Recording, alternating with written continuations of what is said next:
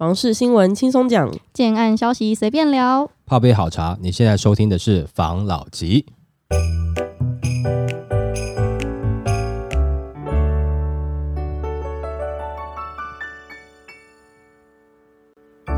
关心你的房事幸福，我是房老吉。我是大院子，我是茶汤会，我是梧桐号。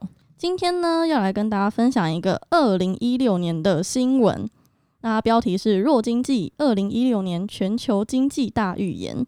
最关键变数呢，就是美国升息，引爆地壳动荡的火力会在一六年之初就迅速加温。关键就是美国升息。第二点，最脆弱的核心就是新兴市场。以原油输出大国俄罗斯来说，明年展望恐怕还是很难乐观。主要的原因在于伊朗。第三点呢，最关心话题，中国减速。一六年是中国“十三五”规划的头一年，可能也是全球最聚焦观察中国的一年。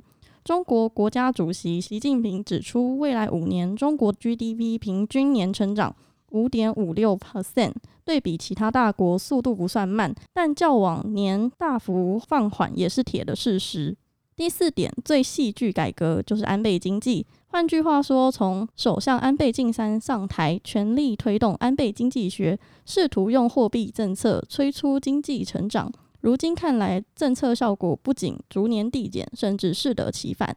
第五点，最忧郁贵族欧元地区，欧洲央行 ECB 打算全力一试扩大 QE 范围。第六点，最黑的天鹅美国股市。根据高盛证券的预估，美国标准普尔五百指数在一六年年底的收盘会在两千一百点，这个指数几乎就是目前的水准。换言之，高盛证券认为未来一年美国的股市不会涨。好了，你这个是二零一六年的新闻嘛，对不对？对那它很长一则嘛，对不对？哈、嗯，但是你会觉得好像二诶零二二年，很多地方有相似嘛，蛮像的对不对？嗯、第一个，美国升息，现在美国也在做升息，对呀、对不对？那升息其实不管怎么样，都是有要抑制通膨的意思嘛，对不对？嗯好，那这是一个嘛，然后再来就是呃脆弱的新兴市场，那这里面有提到俄罗斯，又有提到原油，在跟今年的状况是不是又有点类似？乌俄战争，啊，对不对？好好，嗯再来是中国减速，那是不是今年因为中国现在是因为疫情的关系封城嘛？，对，是不是造成这个供应链断裂，然后它的发展又又又减速了？比较慢一又些。又对对对，有些可能，譬如说跑到，譬如说呃越南啦、嗯哦印度啦、泰国啊、嗯这些有没有哈？这、是现在的状况嘛。然后再是安倍经济学，虽然安倍已经不在任了，可是现在新任的这个日本首相还是沿用安倍经济学嘛，还是在不停的这个 QE 嘛，刺激日本经济嘛，对不对？在这个时间点，全世界在通膨，日本还在 QE 哦，哈、嗯好不好？然后再来欧元地区，对了，欧元现在是也是惨嘛，对不对？哈、嗯然后再来是美国的股市，现在的美国股市是不是也是一片惨绿嘛？好，啊这是二零一六年的新闻，没对不对错，？那二零一六年的台湾呢？那个时候房价算是低点，嗯，哦，就是开始进入这个往往呃算是谷底去了啦。嗯，对哦大概在二零一八一九年开始往上，哎往上。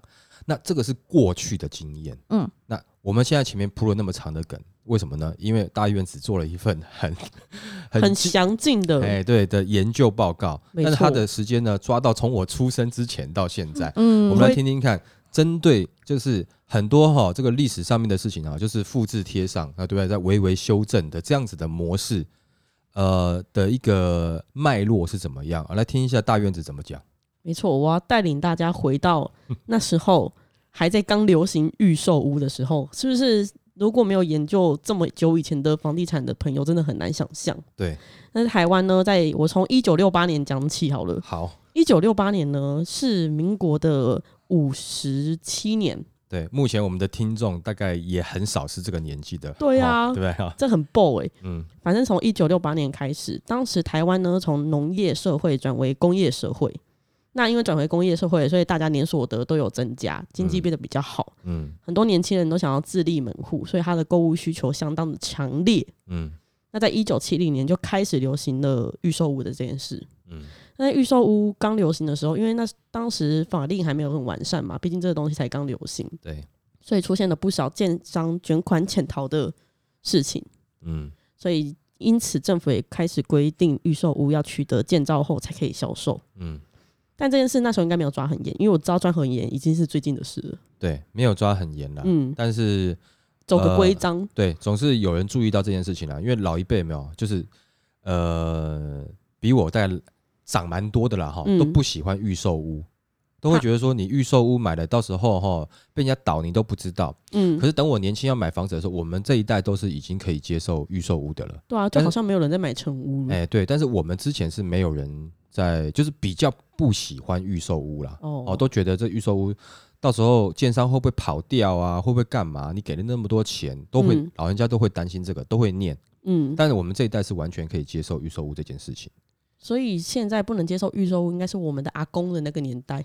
哎、有可能，哎、有可哦能，嘿，对，好，嗯反正当当时呢，政府就就就规定了取得建造后才可以销售嘛。嗯然后在一九七三年，中东战争爆发了，嗯导致油价上涨，整体通货膨胀，所以房价也涨得蛮夸张的。对，所以在一九七四年的时候，就是六三年，政府在一九七四年的一月三十一号宣布要高度四楼以上的建筑物禁建，嗯，就是四楼以上建筑物不能建，嗯然后会限制房地产投资的手段。嗯那当时呢是状况是这样子，就是经济部它不受理房地产投资的案件。嗯，那房地产投资案件包含的品项有商业大楼，对这个蛮合理的；对，集合住宅，这个嗯我就不太理解。嗯还有花园别墅等等的产品，可、嗯还是在那个年代，那这个东西算感觉像是豪宅奢侈品对对对，吧可能是集合住宅他们会不会觉得很像是你要去租给别人？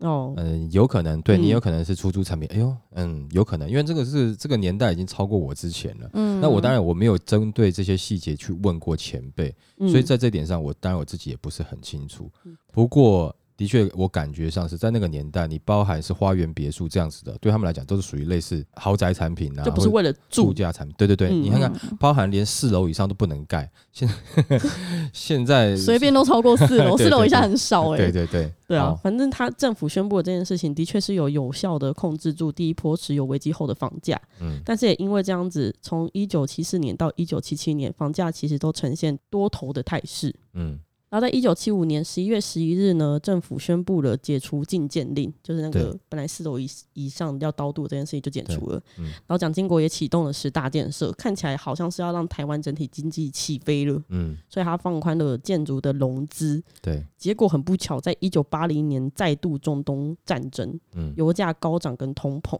嗯那这样这边的情况就跟现在有有一点点像了，我觉得，因为中东战争，然后油价高涨跟通膨，造就了卖方市场的建材价格大涨，嗯然后呃，整个房价也是往上飙涨了，嗯就是跟现在的情况有一点点像。嗯，我但是们常常在讲，比如说嗯，这个工料双涨嘛，对不对？对最近的嘛，对不对？OK，没错。嗯然后在一九八一年呢，因为那时候涨得很夸张嘛，对，所以一九八一年政府就有做一些政治的手手段。嗯一九八一年宣布了空地限期新建，这边大家注意听哦，因为真的很像，跟现在很像。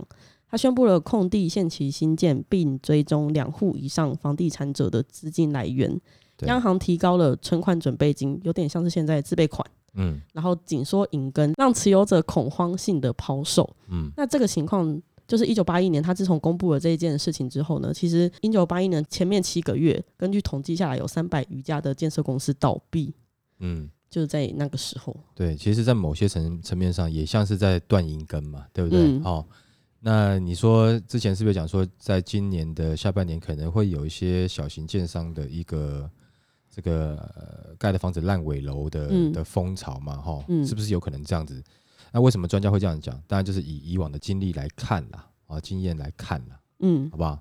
嗯，哦，所以会担心这件事情。好，来，那你继续。OK，那在一九八一年，它就是有上让房地产稍微就是降温嘛。对，那在一九八二年到一九八九年的时候，因为当时的出口贸易很很频繁，然后很繁繁荣，嗯整体的经济都成长了，然后年所得也提高。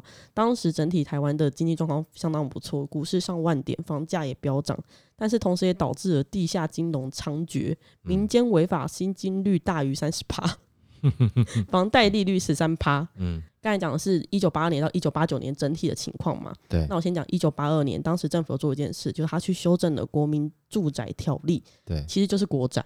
对，那他去增加贷款人民新建与奖金奖励民间新建，就是让人民自己去盖这个房子，他他贷款给你，让你自己盖，啊然后他也奖励民间的这个建设公司自己去盖国宅，然后去大量供给来降低房价，希望将民间资本纳入，以减轻国家负担。嗯。达到居者有其屋的目标。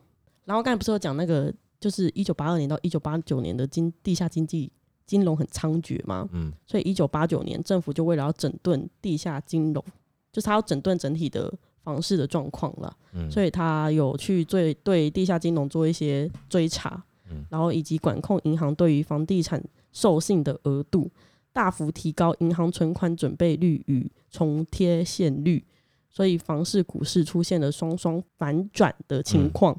那另外，一九八九年，我想再补充一个嗯呃运动，嗯 补充一个什么运动。这个运动呢是无壳瓜牛运动。那当时有上万人齐聚在台北的中山东路上面夜宿，去嗯抗议高昂高昂的房价造成严重的贫富不均。对，这个时候我小学了，我大概嗯就有点印象了。哦，你这个刚很前面很长的一段，我大概是完全，我可能还还没有还没有出生在这个世界上，不清楚，好嗯不，好？啊，现在这个是我国小了，大概已经可以开始对你考究这种感觉。像好像有这样子事情，有有一点印印象了对新闻有报，对好 没关系，我今天就是要让不知道的人知道。好，好，那在我刚才讲的，一九八二年到一九八九年嘛，对，那接下来就到一九九零年了。一九九零年是房地产非常混乱的时期，嗯从前一波一九八九年的房价高点开始，政府寄出了茶税、信用管制等等的措施来抑制房价，但是实际上台北房市的房价还是持续多空震荡到一九九一年嗯才开始止涨，房价足足涨了两倍多。嗯但是有一个状况，就是它销售率虽然下滑，但是总销却因为价格上扬而增加。嗯然后，呃，同时政府针对高房价寄出贷款限缩，大幅调高土地公告限值，都重创了台北市的买气，甚至最热门的忠孝东路、同林百货一带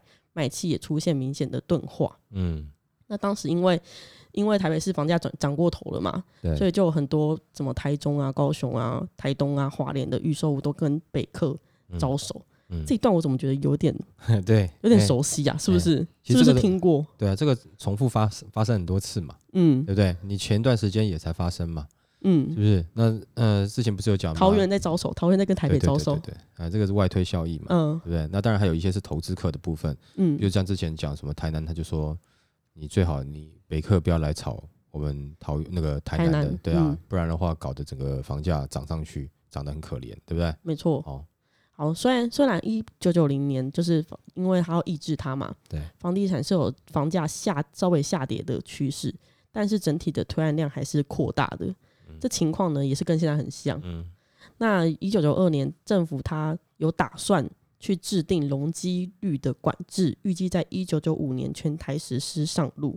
那因为有容积的管制，所以就是打算上路容积管制了，所以就变成一九九二、一九九零年有很多建商他将库存的土地拼命的推出，嗯这也是造成推案量扩大的原因。因为一旦容积管制上路了，他后面的案子就会比较不好规划，嗯可能会赚比较少。嗯所以他才会在一九九零年明明房价下跌，嗯但是案子却暴涨嗯的原因，是因为这个原因。嗯那在一九九零年呢到两千年，大家可以喘口气了，因为经济现在成长趋缓，政府没有太多利多的政策，嗯。所以房市整整盘整了将近十年，嗯，对真的盘整很久哎、那段时间真的是蛮久了，而且那时候在之前是台湾前烟角木嘛，在你刚才嗯。前面讲有一段时间，大概就是台湾前烟角木的时间。嗯。那后来的确，它的这个这个呃经济的状态就趋缓了，大概有整个十年没有。其实大家对于房地产都不是那么的有兴趣吗？，对，没错啊，包含股市嗯哦，呃，等于是说稍微比较观望了，没有像之前那么热了。之前就可能呃阿嬷也拿了菜篮去买股票啊，对不对？然后嗯随随便便也去冲去预那个预售屋也去买几个买个几间房啊，几间房嗯哦。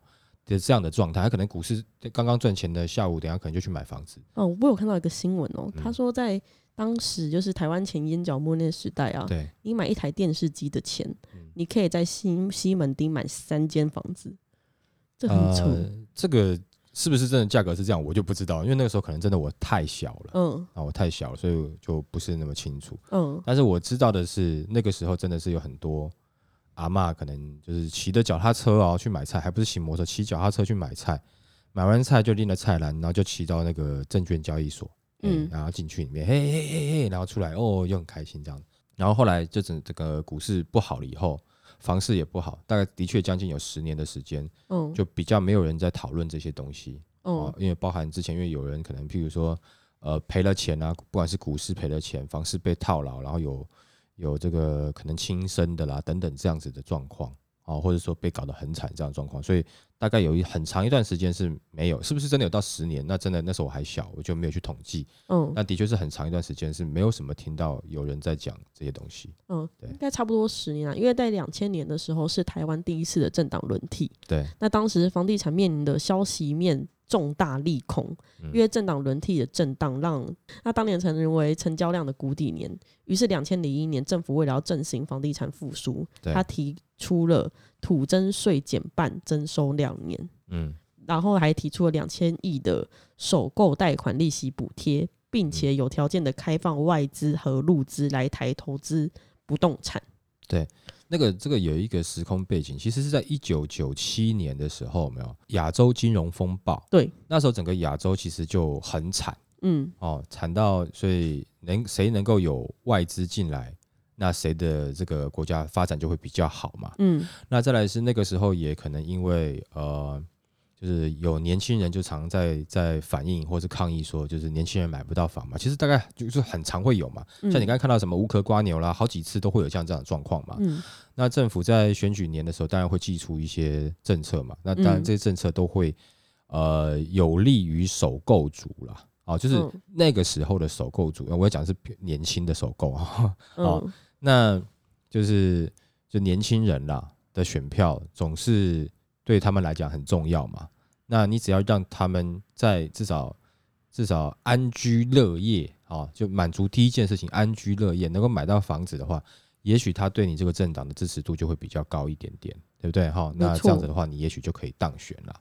所以寄出了这一些的哦，包含这个经济不景气，然后就是呃亚洲金融风暴之后，所以他大概有这样的措施。的确，从那之后，你可以感觉到房市开始上涨了。没错，刚才讲的这个选举年的呢，其实在后面你只要隔四年就会有一点感觉，隔 四年就会有一点感觉。难怪我觉得这个东西好像上次选举的时候我有参与到的感觉，但是这有点久了。嗯，没错。好，那我们接着到二零零三年，因为 SARS 那时候爆发，那房市在出生段中有受到影响，房市连续下挫了两季，全台的经济都很萧条。但是在这个 SARS 的状况只影响房市将近半年啦，嗯之后就一路的攀升了。嗯，那在两千零四年，也就是第二次选举的时候，对，首购贷款利息补贴，嗯 加上两千亿持续扩增额度，嗯房市回升，解决金融体系预放比过高的危机。嗯那在二零零八年，这时候爆发了全球的金融海啸，嗯股市跟房市都双双下挫。嗯那，时候是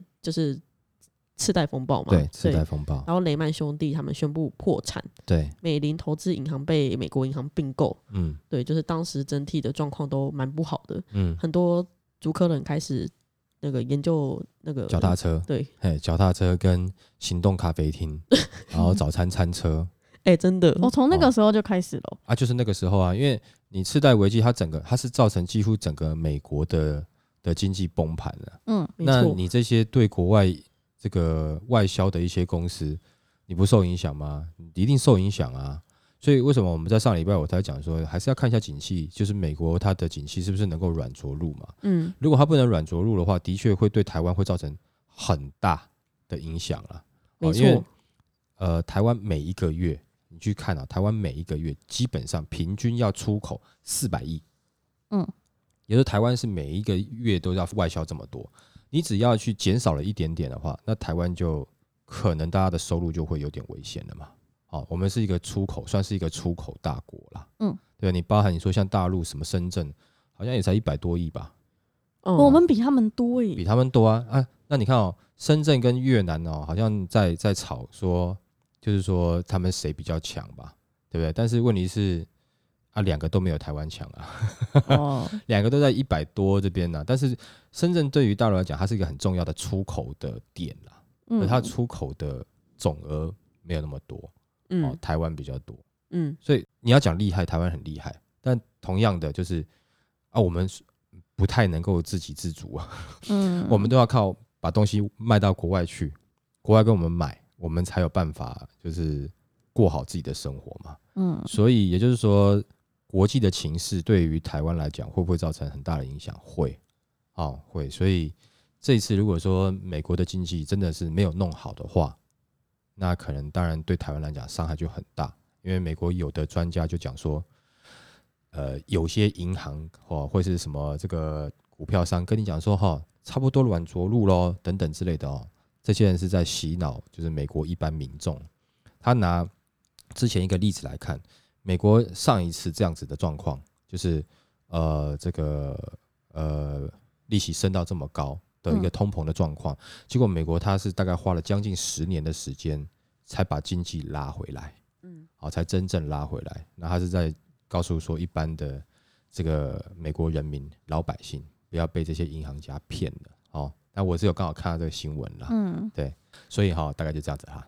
好，那接下来是二零一八年金融风暴嘛，对不对？对，那接下来就变就是到二零零九年，对当时台湾呢调降了遗产赠与税，对，从五十趴降到了十趴。嗯，那它降低了遗产税，引发了资金回流，对，然后加上 A 克法的预期利多心理因素，引发了商办产品的价格上升，带动豪宅商品的涨幅。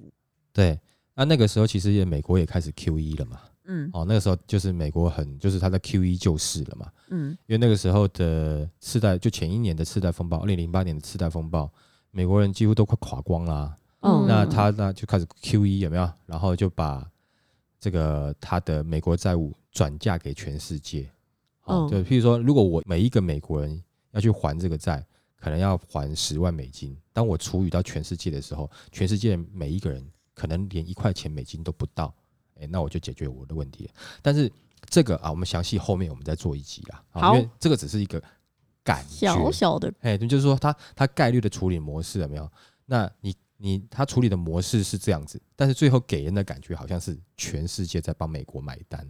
哦，嗯那包含这个次贷风暴，那我们下下呃后面我们再做一集啦。，OK，好好，刚才讲二零一九年不是降低遗产税嘛，让资金回流。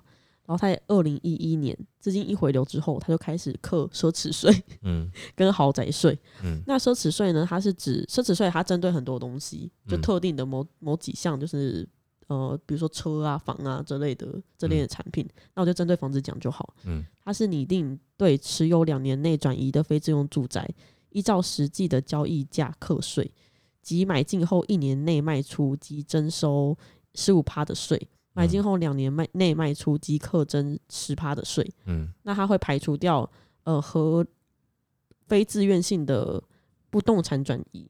嗯，这我们之前有讲过嘛，他可能是刚好离那个离职嘛，或是被调职嘛，哦没错对不对？哈，一样的模式嘛。嗯，可是那时候的税跟现在比起来，现在是三十五，哎，他那才十五，哪有现在是四十五趴？对，现在哦，对对，四十五，上次又调了，对啊，哦哎，好羡慕哦。没错。嗯然后接下来是豪宅税。那豪宅税呢？它对豪宅的定义是房屋必须为钢筋混凝土以上的构造等级，嗯那用途要是住宅，嗯。那是经按户来认定房地总价在八千万元以上的产品，嗯。而且建物的所有权登记面积必须高达八十平以上，或是每平单价一百万元，嗯不含车位以上者，嗯。并且要具备独栋建筑、外观豪华、地段绝佳、嗯。景观甚好、嗯。每层户少、嗯。户户车位、嗯。保全严密、管理周全的特征，才可以是他们认定的豪宅。啊，那他这个缴的税呢，会比过去还增加到四到五倍。他说我举例一下，因为当时的豪宅就是房屋税其实普遍都偏低，嗯。比如说呃元大一品院，这是我上网查到的资料，嗯。它是一百一十二平，它嗯一年的房屋税其实只要三万多块，嗯增加了三四倍，也就是九万多块到十二万，其实对于豪宅的持有者来说，应该是还好。嗯对，嗯没错，好。那到二零一二年，房地产比较大的新闻是央行的豪宅限贷令。人寿保险的限购令以及实施实价登录。对，那央行的豪宅限贷令呢，它就是锁定双北市八千万元以上，其他地区五千万元以上的豪宅，它去限定豪宅的贷款成数不能超过六成，而且没有宽限期，利率还要比一般的房贷高。嗯这是在二零一二年的情况。嗯那到二零一四年呢，是房价的高点。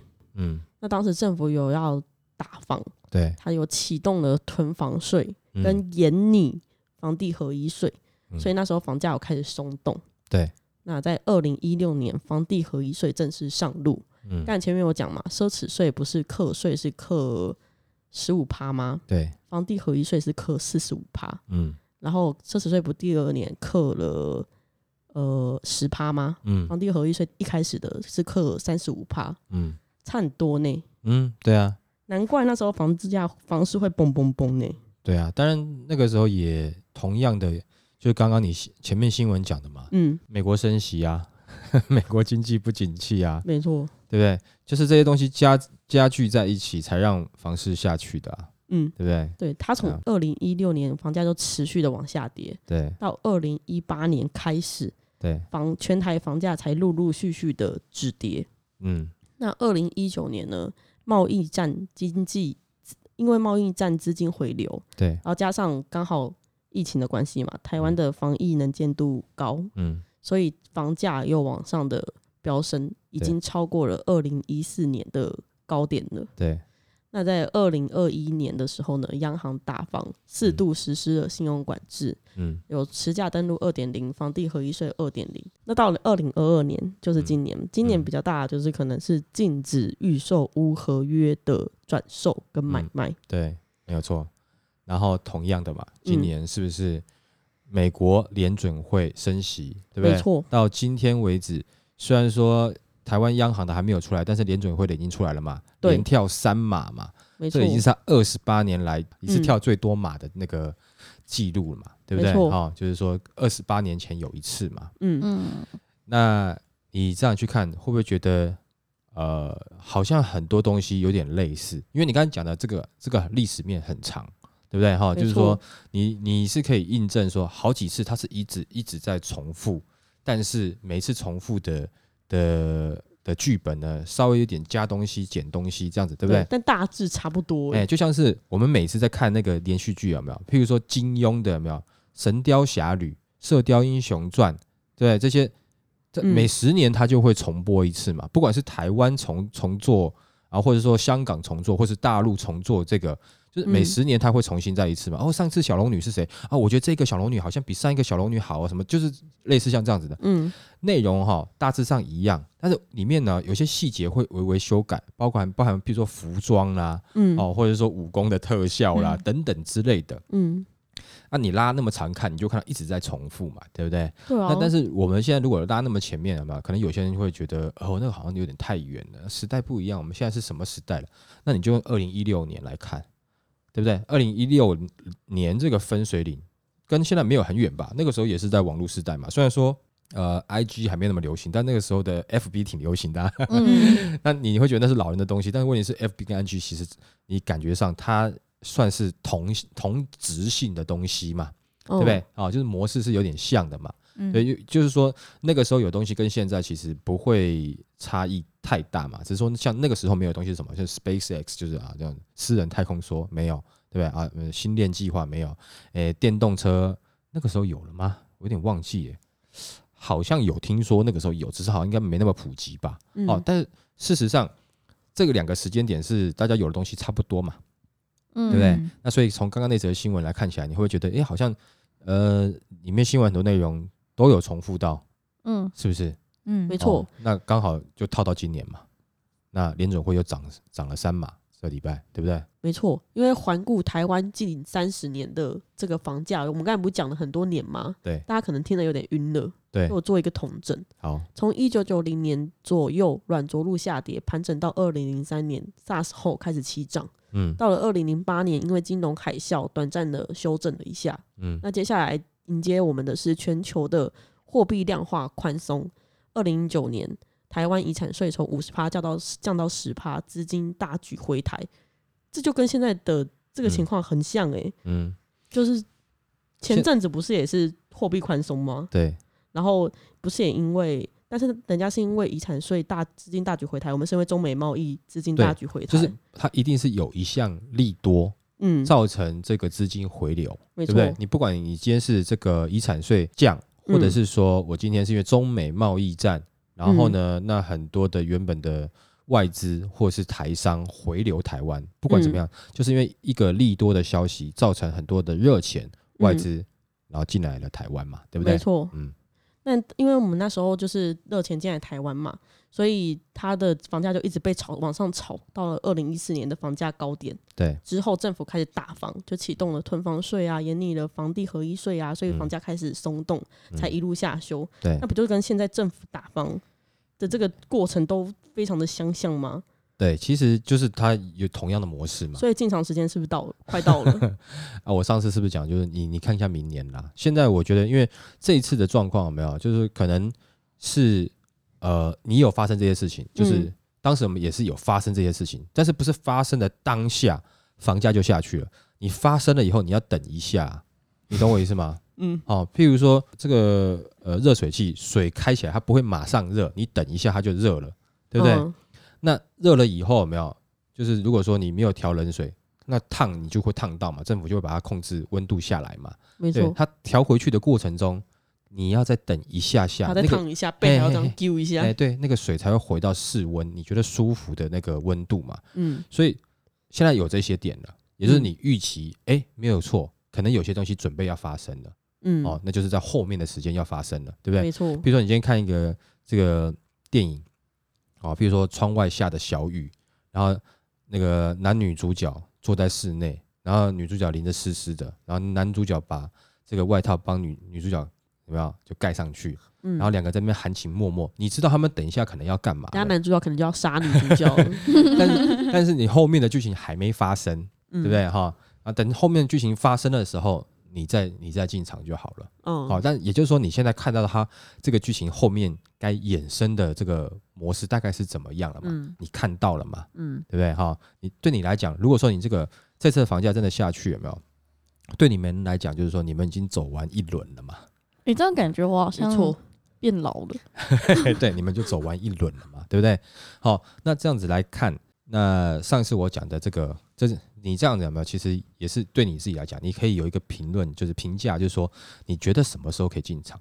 包含你现在觉得，哎，好像可以进场。可是记不记得我们上次有讲，因为现在还有一些这个卖压被被锁住嘛，对对不对？然后再来是现在新推的案子，它价格还不会下来嘛，对不对？哈，因为供料的关系，还不那么快下来嘛。没错。那你整个等这个过程过去之后，盘整完，对，那是不是就有可能下来了？嗯，好。那你要真的抓个时间，你只能说我我我大概感觉应该是明年下半年，或是二零二四，对不对？但如果说这个过程拖得比较慢，那可能会延后；那或这个这个过程比较快，哦，就是那个男主角比较猴急一点点，可能很快就进展到你认为的那个区域，那那那可能就会提早。嗯，哦，但不管怎么样，那个就是已经开始在下滑的点了。但下滑什么时候到最低点反弹，这大家都猜不准。